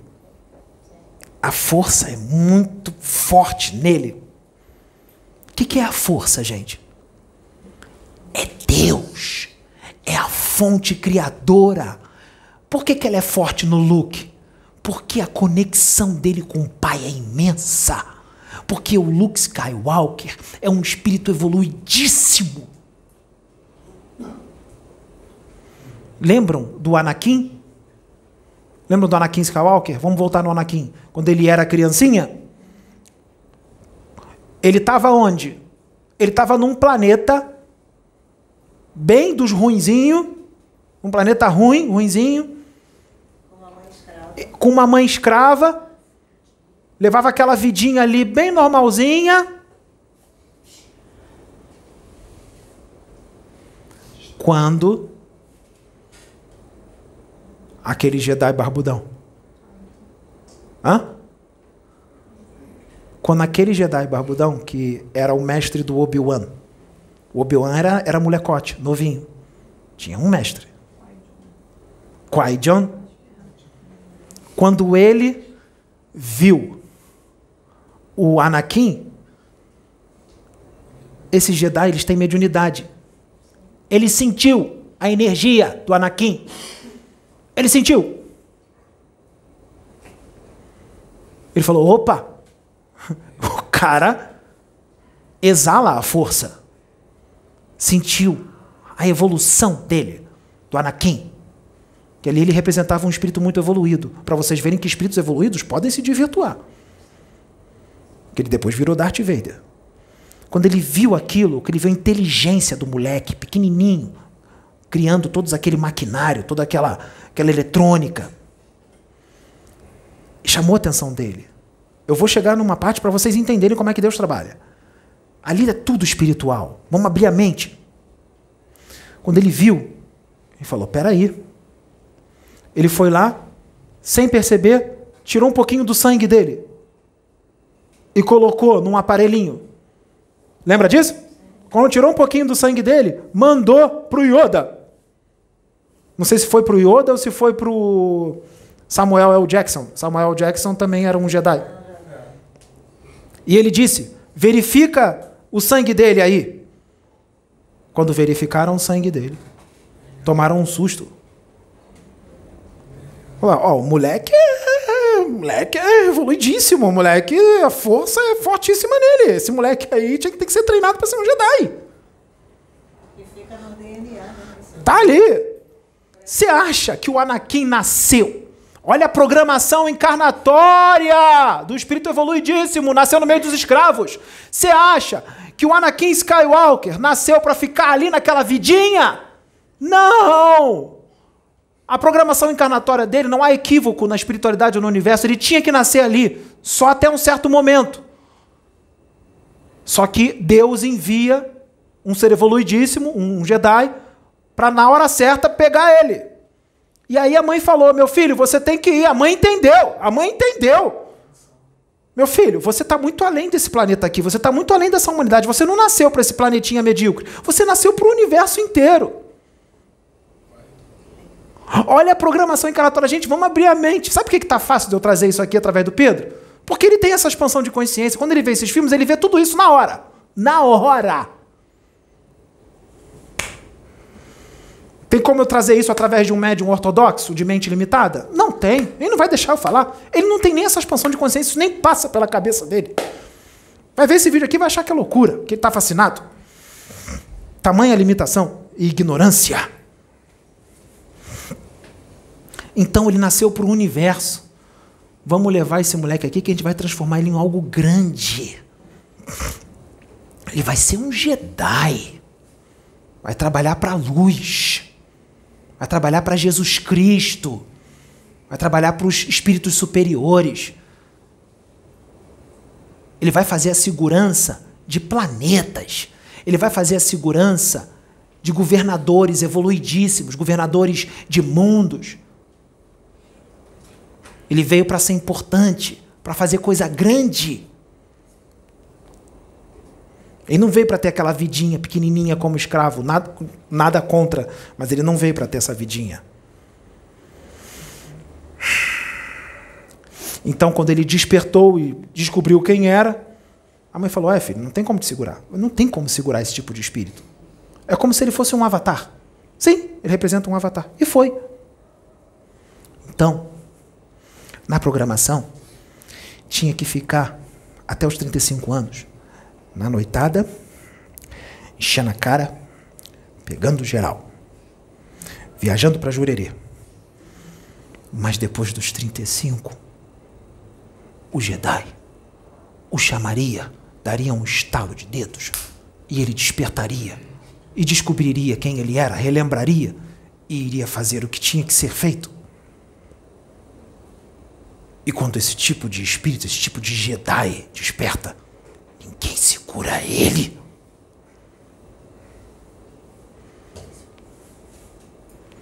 A força é muito forte nesse tipo de ser. Você tem essa oratória. Você tem essa força. Você tem conhecimento. Nós queríamos estar usando você desse jeito. É só você deixar. Se você deixar, você vai ser uma bomba espiritual. Aqui, nas palestras, nós vamos usar os seus conhecimentos. Você não é psicóloga? Então, nós estamos aqui tratando espíritos. Espírito é o quê? Mentes. Você pode ser nosso instrumento, mas tem que ter atitude, levantar da cadeira e falar mesmo.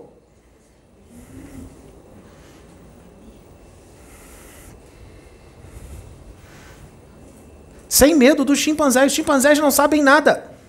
É da natureza dos chimpanzés te atacar. Tudo aquilo que é diferente daquilo que eles acreditam e está muito para a cabeça deles, eles atacam como primitivos que são. São chimpanzés. Você não é um chimpanzé. Você é Luke Skywalker. Você está muito além dos chimpanzés. Você é aquela que anda assim, ó. Chimpanzés na escala evolutiva, tá ali. Você está bem acima. Só deixar.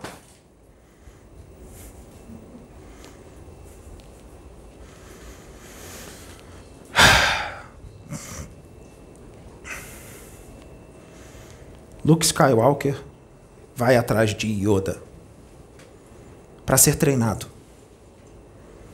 num planetinha no meio da floresta. Lembra como ele chega para Yoda? Yoda se faz de bobo. Yoda, falando, é aquele antigo, dos primeiros. Lembra? Lembra do filme? Alguém aqui lembra? Yoda se faz de bobo. Se faz de bobão. Começa a brincar com ele. Peraí, dá uma canseira nele. Não, não vamos poder começar. E ele fala: Eu não tenho tempo para perder sem paciência. Eu vim aqui procurar um mestre, porque eu tenho que ser treinado. Você está fazendo eu perder tempo.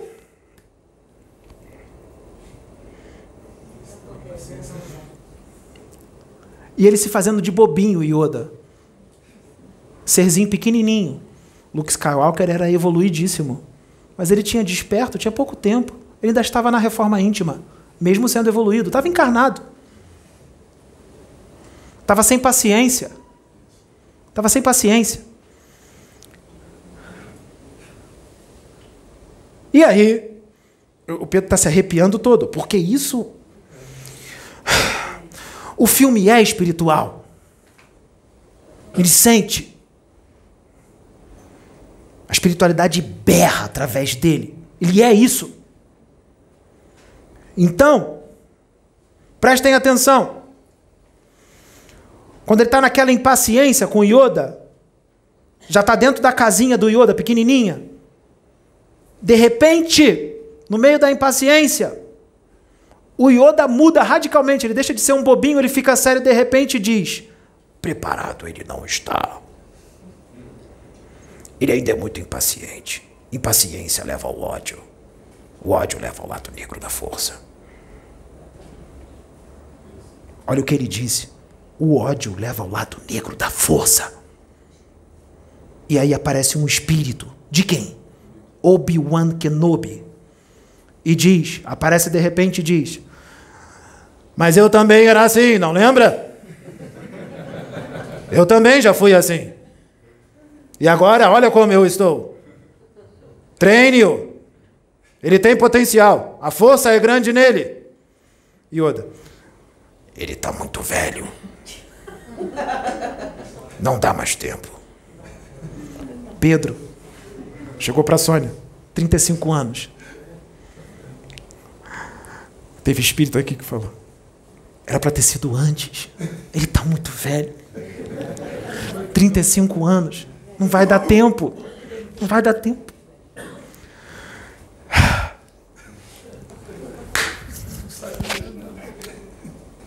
Vocês não têm nem ideia de quem é o espírito que está aqui dentro.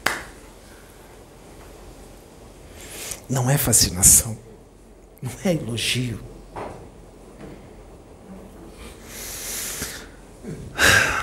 E começou o treinamento. A nave está dentro do lago, ferrou.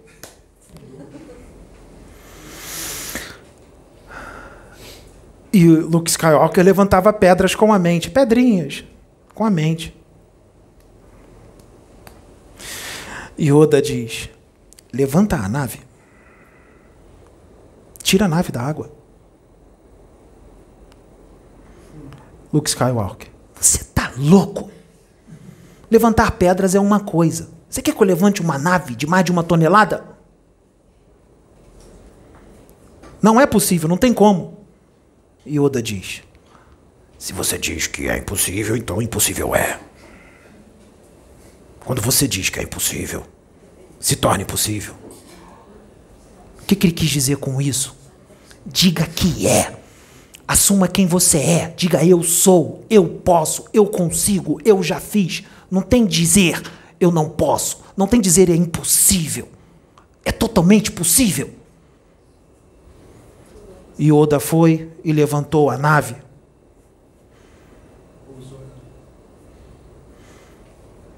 Yoda? Hermes Trimegisto. Sônia.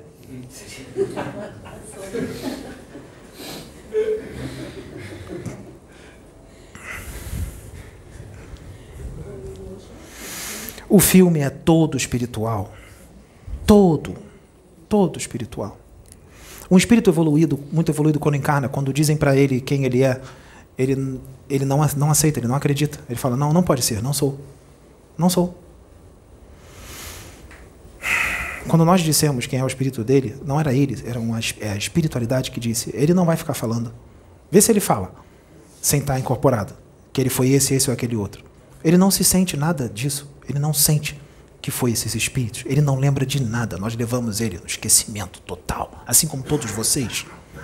É o esquecimento da encarnação. Claro que nele nós tivemos que fazer um trabalho mais forte de esquecimento. Ele não se sente. Matrix 4. Neo reencarna. O que, que ele diz? Olha no espelho. Não pode ser. Quem sou eu? Eu não sou esse. Ele não lembrava de nada. Ele estava reencarnado. Ali está mostrando a reencarnação, o esquecimento da reencarnação. No Matrix, no último Matrix que teve. Quem é Morpheus? Morpheus representa a espiritualidade que ele chega.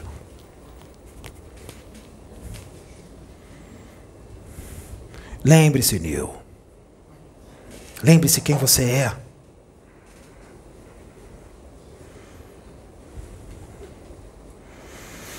Eu tenho uma pílula vermelha e uma azul. A azul te mantém na ilusão. Te mantém na Matrix, na zona de conforto. Se você tomar a vermelha, aí eu te mostro a realidade e onde fica a toca do coelho. Vocês querem ficar na Matrix? Ou vocês querem ouvir a verdade do mundo real? O Cristo esteve aqui há dois mil anos atrás e não pôde falar nessa clareza porque o povo daquela época era extremamente primitivo e ignorante. Agora não.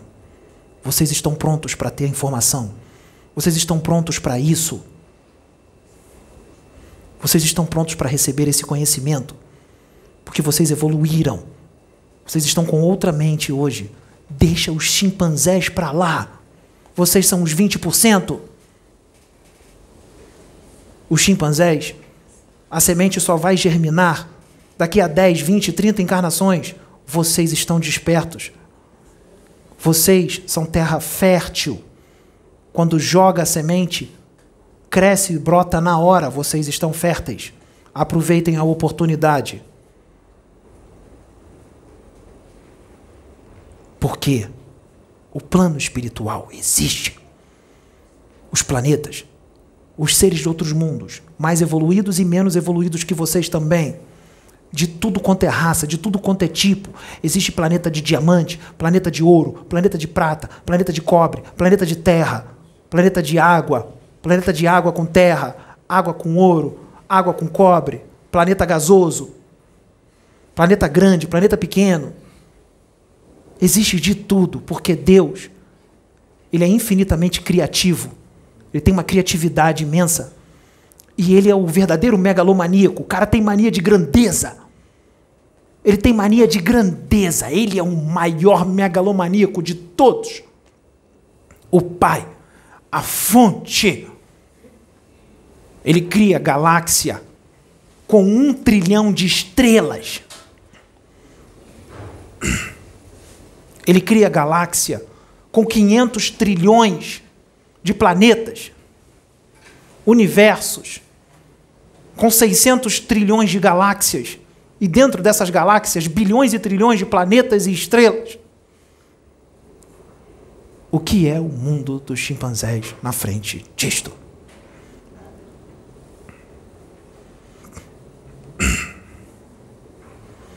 Então, aquele que serve a fonte, aquele o qual tem a fonte forte nele, aquele o qual tem a força estrondosa nele, que às vezes a força é tão grande que ele tem que parar e ficar se controlando para não sair deste corpo e sair voando pelo universo com um quantum energético, uma energia tão grande que se vocês verem, vocês vão dizer que é o Goku, que é um super saiyajin elevando o Ki.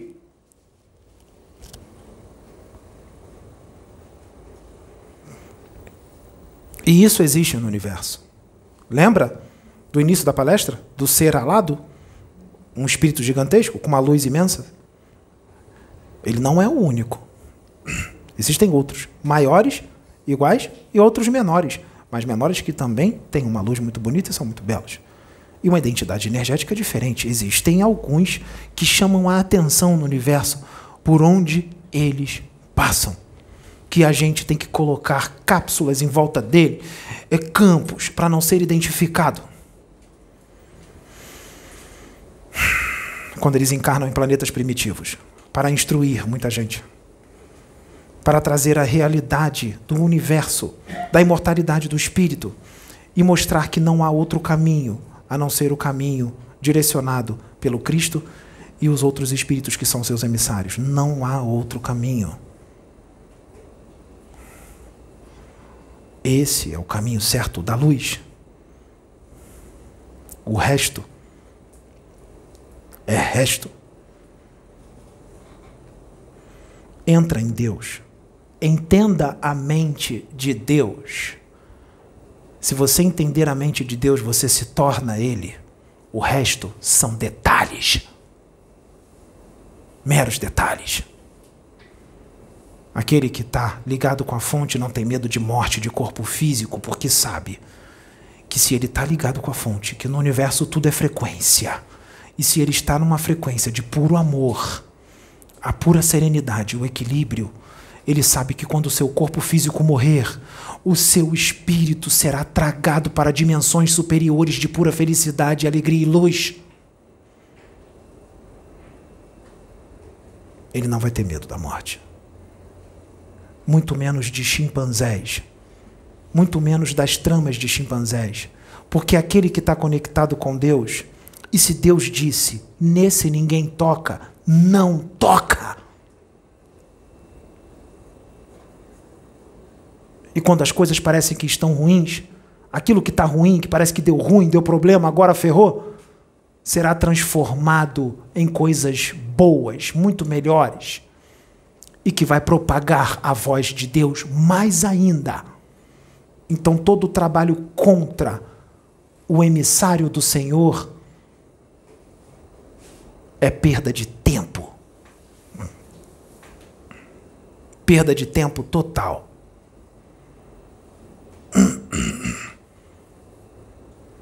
O vídeo de Bezerra de Menezes e João Cobu entra na sexta-feira às 6 horas da tarde. Este vídeo de hoje entra no sábado, 8 horas da manhã. É muito necessário.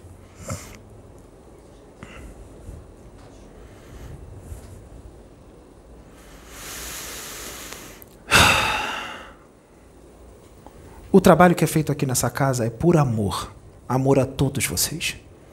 Todos, porque vocês são profundamente amados. Todos. Os 20% e os 80%. Todos. Todos. Só que os 20% a gente fala de uma forma. E os 80% a gente fala de outra, mas não quer dizer que odeia. É porque é a única forma que os 80% ouvem.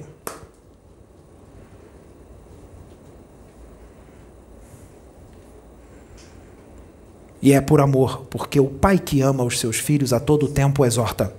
Porque ele ama, porque ele não quer os seus filhos sofrendo. Porque se mergulhar na ignorância, na mente fechada, na visão estreita, o sofrimento é grande, muito grande. Essa palestra vai para o mundo, vai para o mundo inteiro. Ela vai ficar no YouTube por décadas porque ela é atemporal. Ela serve para hoje e serve para daqui a um século. Porque o trabalho desta casa é atemporal. E doutor da lei, ortodoxo, religioso, que acontece aqui é fora da sua compreensão. Muito fora.